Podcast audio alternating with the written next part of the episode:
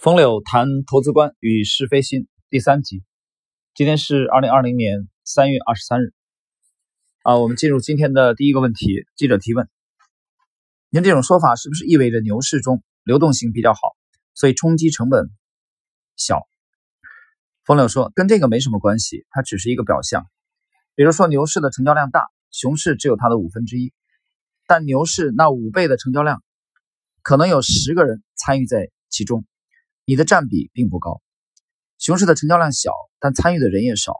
你只要不是一个从众型的人，你会发现，对于大部分股票来说，流动性不是问题。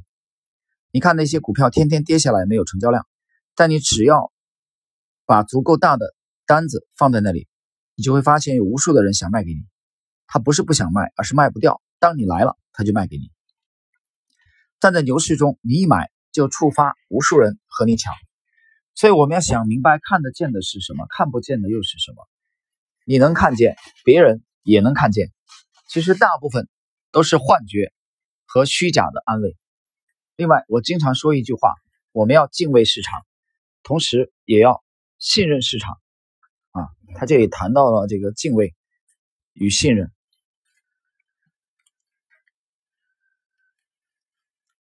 要敢于把自己托付给市场。市场如此庞大。足以消纳任何力量，你只需要关心对错。流动性其实是一个伪命题。我们解释一下啊，最后一句话，冯柳讲的意思，流动性就是你不用担心啊，你想买的时候买不到，你也不用担心你想卖的时候卖卖不掉，你只要关心啊你的持仓是否正确与否就可以了。好，下一个问题，记者提问：您是如何平衡管理规模和持股集中度之间的矛盾的？在持股的集中与分散上，您是如何考虑的？冯柳说：“我现在持股相对分散很多，因为持股数量有几十只，加入高毅管理基金以来就分散了，比个人的时期要分散的多。因为个人交易没必要分散，在都正确的情况下买一只股票，跟买十只股票效果是一样的，还很省事。但是现在的规模你没办法集中，可能买一点点。”就已经是个别公司的第一大流通股东了。不过这种转变并不难，而且未必没有好处。集中投资是你只有一颗子弹，要把猎物打中，对准确率的要求非常高。分散投资是有几十颗子弹，难度会低很多。一个喜欢集中的人改做分散，他面对的难度是降低的。除了准确度要求没那么高之外，分散持仓对心态和操作的要求也相对更低。从集中走向分散，实际上是由难到易的过程。啊，从这里你看大大家注意，这次啊，这里的话，冯柳明确的承认自己是相对分散的，不是特别集中。记者提问：那会不会担心分散导致投资收益率下降？冯柳回答：这个要区分市场环境，在牛市中收益率是不会下降的，因为牛市的机会多。在牛市中分散比集中更好，不用担心碰到一个冷门而错过牛市；而熊市中肯定会因为机会少而降低躲藏几率，但也会减少踩雷的几率。所以这在熊市中是对等的。从超长期来看，也不影响太多。你注意最后一句话啊，冯六讲了一个超长期，他讲的这个超长期，我的理解，我个人理解其实就是他的基金的封闭期。你基本上可以这么看？那就一个产品。这个持存续其实三到五年的时间跨度来说，他认为这个影响并不大，啊，相对分散或者或者这个集中啊，对他的投资收益率并不会有太大的影响。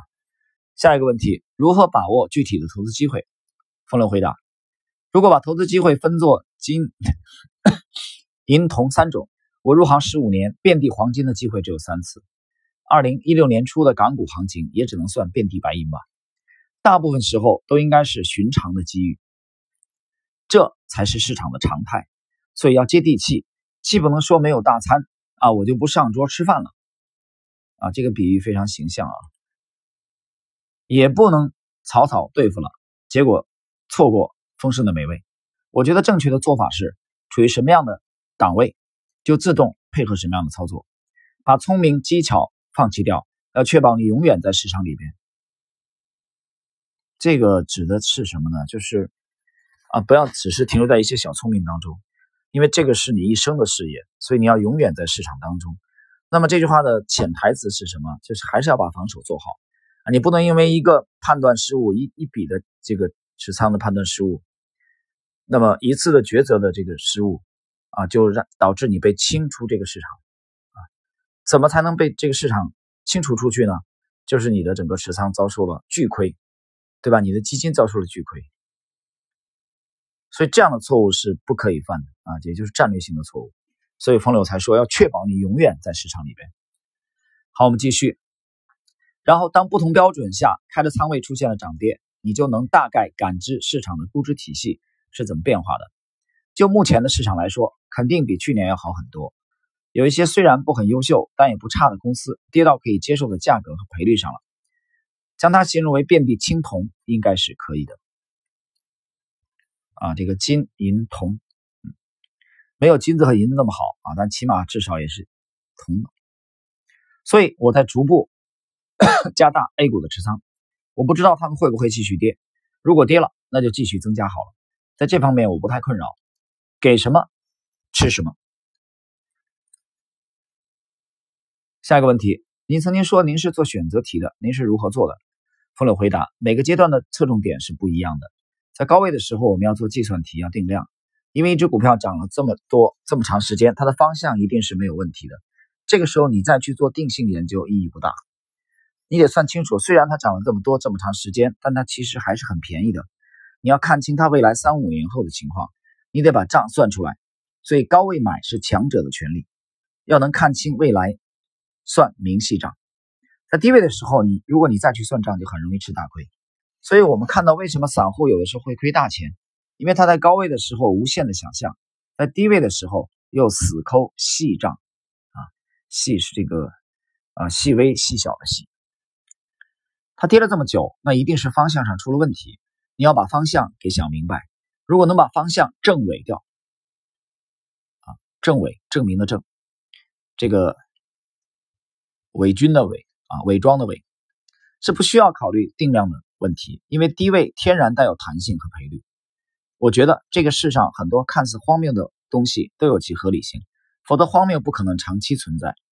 表面看上去的荒谬，一定是放错了位置和环境，偏执的臆想与假设在高位很荒谬，在低位却是一种智慧与常识。这就是我说的不做研究做选择的含义。选择就是把不同阶级的市场方法与观点换个地方去匹配而已，把注意力从看得见的地方挪开，转移到看不见的地方。去想象，挺有个性啊！他的，大家看他的这个这个风格啊，他其实很有哲学思辨的这种这种味道啊。其实真的与大多数基金经理的，呃，这个这个风格，他或者对市场的理解，还的确是有他独到的地方。其实管理这么大规模资金啊，业绩出色的基金经理绝不止啊，仅仅指这个冯柳一个人而已。但是。他的体系或者他他的这个对市场的理解，的确是有独到的地方，值得我们去啊认真去研究学习。好，今天最后一个问题：此前您参与了港股投资，现在是怎么考虑的？